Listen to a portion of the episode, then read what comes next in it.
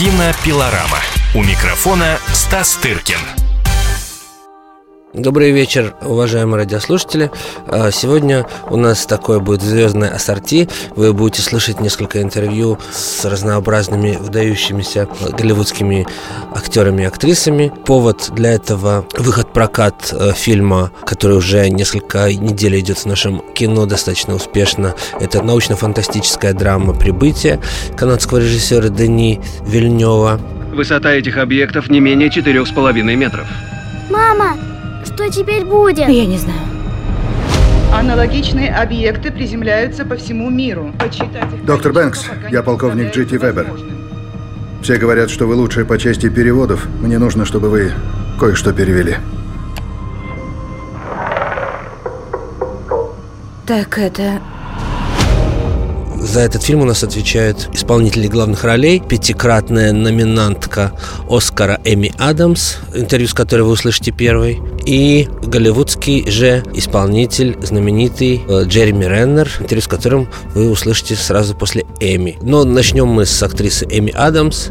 Это одна из самых востребованных на сегодняшний день и, надо сказать, высокооплачиваемых актрис Голливуда. У нее, как я уже сказал, пять номинаций на Оскара. Роли в фильмах лучших режиссеров от Стивена Спилберга до Пола Томаса Андерсона и Тома Форда.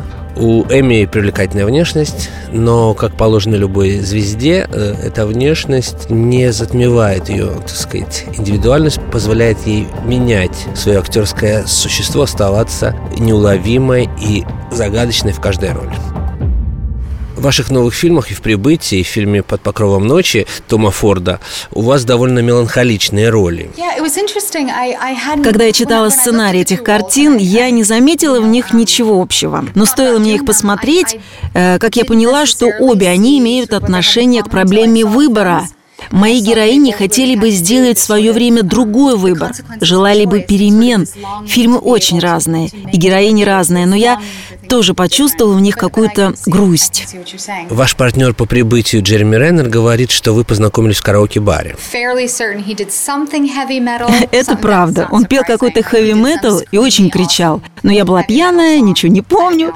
И к тому же это было давно. Я только переехала в Лос-Анджелес, и я и Джереми в то время изо всех э, сил пытались стать актерами. Каково было ваше первое впечатление, когда вы прочитали сценарий «Прибытие»? Я должна была вернуться к началу и перечитать его заново, чтобы понять и разобраться. Но я сразу в него влюбилась. Меня тронула женская материнская тема, тема выбора. Режиссер Дэнни Вильнев хотел, чтобы история была рассказана с привлечением эмоций героев, чтобы в картине чувствовалась интимность, чтобы в ней не было тонны спецэффектов и голливудского лоска.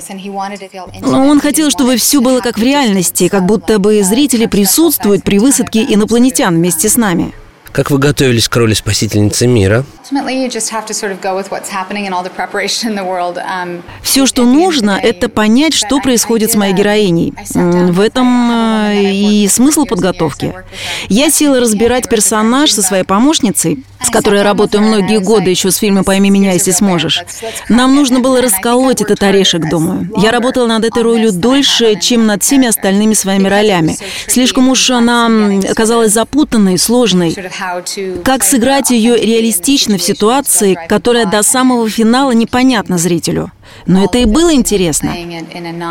Многие говорят, что этот фильм рассказывает об инопланетянах. Но на самом деле он про нас, человеческих существ. И мне нравится, что в центре его именно человек. Моя героиня из тех, кого вы можете встретить на улице. Она не гламурна, она несет на своих плечах груз человечности. И в этом для меня заключен главный смысл. А правда, что вы тоже увлекаетесь языками, как и ваша героиня-лингвист? Меня интересуют слова, но в языках я не очень сильна, к сожалению.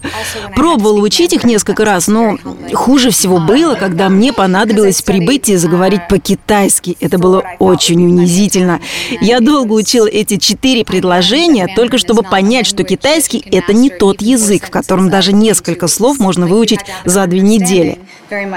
Чтобы говорить на этом прекрасном языке, нужно понимать смысл, намерение и тональность. Вы думали о своей дочери, когда играли в «Прибытии» трагическую роль матери? Нет, я не могла себе позволить. Моя помощница, с которой мы работаем над сочинением жизни всех моих героинь, помогает мне защитить себя. Иначе эта работа принесла бы вред моей семье. Я знаю многих актеров, которые по-другому смотрят на такие вещи, но лично для меня моя вменяемость дороже всяких ролей. Сочувствие объединяет нас всех, и я отношусь к ним, а, к своим э, героиням прежде всего с сочувствием, даже до того момента, как соглашусь их играть. Инопланетяне в фильме – это просто метафора глобальных потрясений. А что изменило вашу жизнь так же существенно? Это прозвучит банально, но это правда. Моя дочь. Я родила ее во время съемок, и довольно круто, что я это сделала. С этим, скажу я вам, не сравнится никакая тренировка. Ничто этого не превзойдет. Сейчас ей 6 лет, и с ней я каждый день должна заново думать о своей жизни. Иногда делать шаги назад, чтобы понять ее точку зрения, пытаться эффективно общаться с ней, постоянно оценивать свои намерения и решения. Это то, что не дает мне застаиваться, развивает чувство сопереживания. В детстве вы мечтали о карьере балерины. Um, Но получила травму во время танца. Потом я была счастлива, когда мне доставалась любая роль, даже всего с парой реплик. Я знала, как их донести, мне было что сказать. Я придумывала целую историю для каждого своего персонажа. Я всегда хотела быть актрисой, но была слишком незащищена, не могла найти своего голоса. Почти буквально пыталась говорить, а голос не звучал. Я не чувствовала в себе силы, а актриса должна быть сильной и уверенной в себе. Потребовалось время, чтобы понять, что и ранимость может быть преимуществом, когда ты выставляешь себя на показ как актриса. А что вам комфортнее играть, комедию или драму? Это зависит от фильма. Я и в некоторых драмах чувствовала себя как рыба на суше. А в комедии, где все строится на ритме и нужно быть очень быстрой, я предпочитаю играть роли второго плана. Я просто не поспеваю за настоящими комиками. Например, когда снимаюсь в комедийном шоу Saturday Night Live, э, посмотрев, как они быстро сочиняют и работают, я зауважала их больше. Они такие умницы, умницы. Легкость, с которой они работают, обманчива. На самом деле они большие трудяги. Они пашут намного больше, чем мы в серьезных фильмах. Но эти жанры требуют разных талантов. Прибытие посвящено в том числе и тому знанию, которое позволяет предсказывать наше будущее. Оно не дает мне спать по ночам. Все время что-нибудь гуглю. Считаю, что если что-то можно предотвратить, то тогда, конечно, это нужно знать. А вот если вопрос стоит так, хотели бы мы знать, где и когда умрем? На это у меня нет прямого ответа. Я бы, например, не хотела. Я бы хотела жить как буддисты, одним настоящим моментом. Я очень хочу этого. Но современный мир создан так, чтобы оторвать нас от сегодняшнего момента.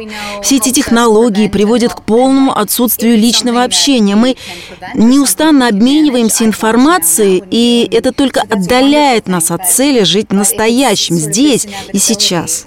Вы снялись в новом фильме знаменитого дизайнера Тома Форда. Мое отношение к моде после этого не изменилось, но я поняла, что вряд ли буду его музой. Хотя, может быть, и хотела бы. Эстетика Тома свойственна только ему.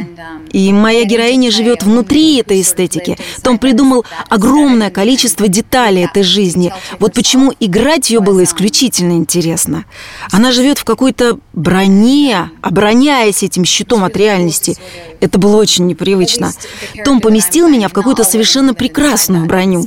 Работа с Томом Фордом отличалась от других режиссеров только тем, что он икона моды?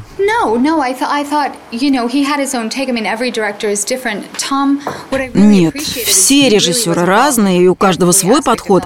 Вот у него свой. Что я по-настоящему оценила, так это то, насколько он погружается во все детали работы над фильмом. Для Тома не было неважных вещей. Изобразительный ряд, его насыщенность, освещение. Во всем чувствовалась его рука. Он был настоящим партнером и в процессе создания персонажей позволял им самим создавать себя. Э, разрешал фильму дышать, всегда держал фокус на незаметных, тонких вещах. В картину это, конечно, не вошло, но он, например, надолго оставлял камеру включенной, когда я просто читала. Так он фиксировал мое лицо во время этого эмоционального путешествия. Он очень уважительно относится к самой выделке произведения. Видно, что ему нравится всем этим заниматься. Согласно списку Форбса, вы одна из самых высокооплачиваемых актрис современности. Я бы не так уж доверял этому списку, честно. Мой папа, правда, ему доверяет. Я не знаю, откуда они берут эти цифры. Наверное, кто-то ворует у меня мои деньги. Я и раньше была счастлива, даже когда совсем не была уверена в том, что у меня хватит денег на аренду квартиры. Да, я очень переживала насчет денег. Сейчас тоже переживаю, но уже по другим поводам. Я очень счастлива в жизни, прекрасно сознаю, что мне очень повезло, но я не такая дура, чтобы думать, что успех избавляет от человеческой боли. Вы откровенно говорили о конфликте с режиссером аферы по-американски Дэвидом О. Расселом, хотя эта роль принесла вам номинацию на Оскар. Информация вышла наружу, у меня не было другого выхода, поскольку меня об этом спрашивали. Вообще, я считаю, что то, что происходит на съемочной площадке, должно там и оставаться, если, конечно, там кто-то реально не пострадает. Если кого-то притесняют, то я, конечно, молчать не буду. Я не хочу откровенничать на эту тему, оставлю это для мемуаров. Но то, что происходит во время съемок, это почти интимные отношения, выставлять их на всеобщее обозрение очень странно. Но теперь я стараюсь обезопасить себя от таких скандалов и работаю по-другому. Вы уже пять раз номинировались на Оскар. Why, I know why it's not coming, because there's some good actresses out there who deserve it, who aren't me. That's why it's not coming. Um, И знаю, почему он достается не мне. Потому что есть другие отличные актрисы, которые заслуживают Оскара больше, чем я. Я не очень беспокоюсь на эту тему. Я делаю свою работу, занимаюсь своей дочерью, не бегу за тем, что мне не принадлежит. Когда я была подростком, то больше всего хотела быть длинноногой, красивой солисткой балета. Я преследовала эту цель. Ну и что? Ноги у меня так и не отросли. Так и тут. Если что-то, увы, не твое, то нет и смысла это преследовать. Я благодарна за то, что у меня уже есть. Сколько прекрасных актрис так и не получили своего Оскара. Аннет Беннинг, Мишель Пфайфер, Глен Клоуз. Они работают гораздо дольше меня, так что я совсем не чувствую себя просроченным товаром. Я думаю, что в кино я делала правильный выбор. Но мне нужно двигаться вперед, а не повторять то, что я уже сделала.